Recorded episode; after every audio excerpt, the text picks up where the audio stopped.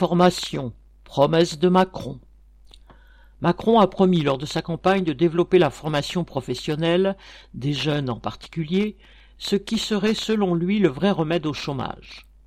Dès 2019, le gouvernement a donc décidé d'une réforme pompeusement appelée Loi pour la liberté de choisir son avenir professionnel. Auprès des demandeurs d'emploi, salariés en chômage partiel, jeunes en apprentissage, le dispositif a connu du succès et le budget s'est révélé insuffisant. Il manque 3 milliards d'euros d'ici fin 2021. L'État a prévu une subvention exceptionnelle de 750 millions pour l'apprentissage, mais cela ne fait pas le compte.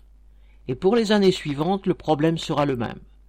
La ministre du Travail a bien prévu des concertations avant l'été avec, entre autres, le MEDEF et les syndicats.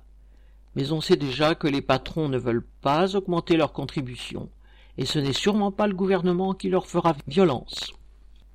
SM